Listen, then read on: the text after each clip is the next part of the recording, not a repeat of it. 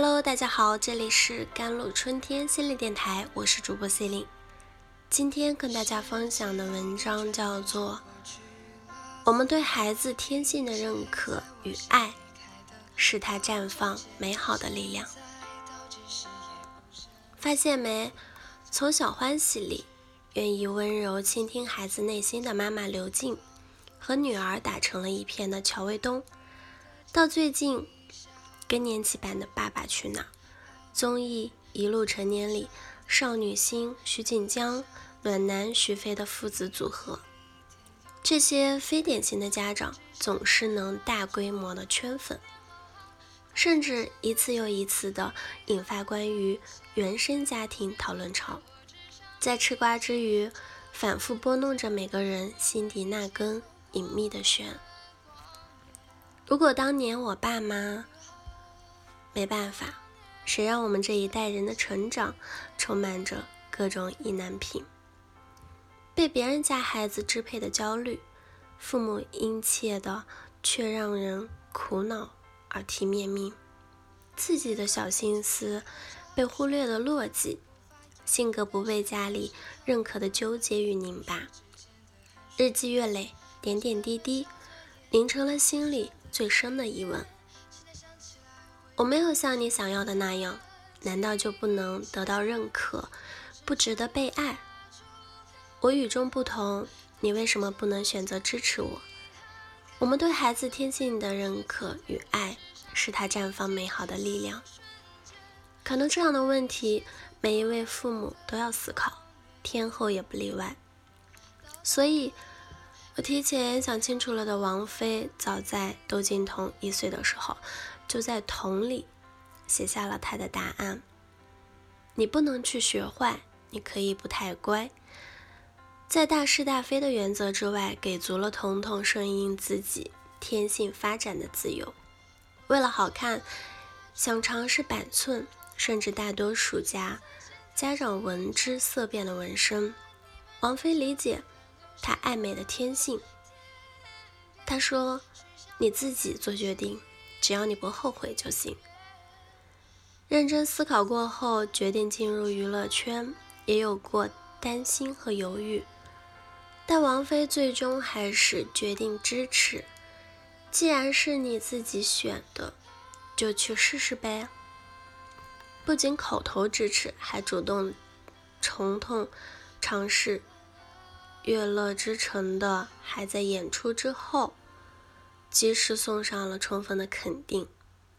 可以说，在彤彤的成长过程中，王菲给了孩子最大限度的自由，即便他想走的路跟自己预期不一样。窦靖童这样形容自己和母亲的关系，就是平等、尊重。我们家不管年龄大小，包括我妹妹，大家交流。决定事情都是非常平等的，所以我没必要去叛逆。而王菲这种张开双手，充分接纳窦靖童独特天性的做法，不仅没让窦靖童像大家担心的那样走偏，反而充分滋养了他自信、温和，给了他源源不断的前进的力量。他拥有才华。绝不自骄，也不倚仗母亲作为天后的资源，靠自己的付出获得认可。在咖啡馆打工体验人生期间，面对索要签名的粉丝，他会善意表示：“我在工作哦，等下班再把粉丝想要的签名准备好，放在指定地方。”有原则又不失分寸。日常工作，他做事敬业负责，亲力亲为。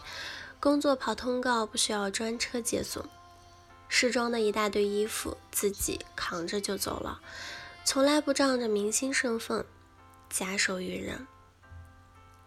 真正在理解和爱中长大的孩子，内心是温柔而有力量的，因为他们相信，无论自己天性如何，最终成为什么样的人，都会被稳稳的托住。这种安全感。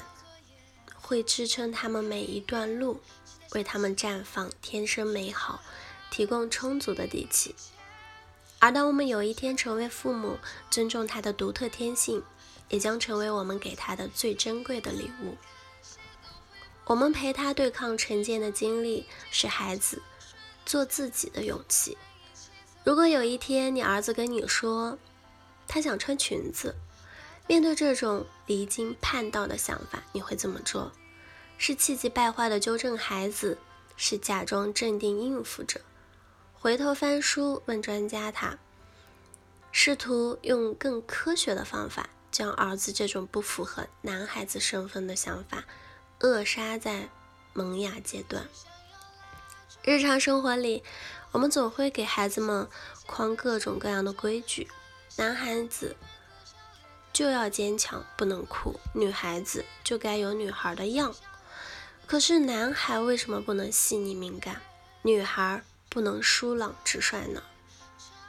正如教育家已建立在《最美的教育最简单》里说，真正高层次的教育是让孩子做自己，成为自由的人，做一个他自己原本期待和喜欢的样子。孩子有权利顺应自己的天性成长，不被性别背后的成见拘束。不仅性别带来的约束，生活中还有很多这样那样的标签：不开朗、外向、不好不好，长大没朋友。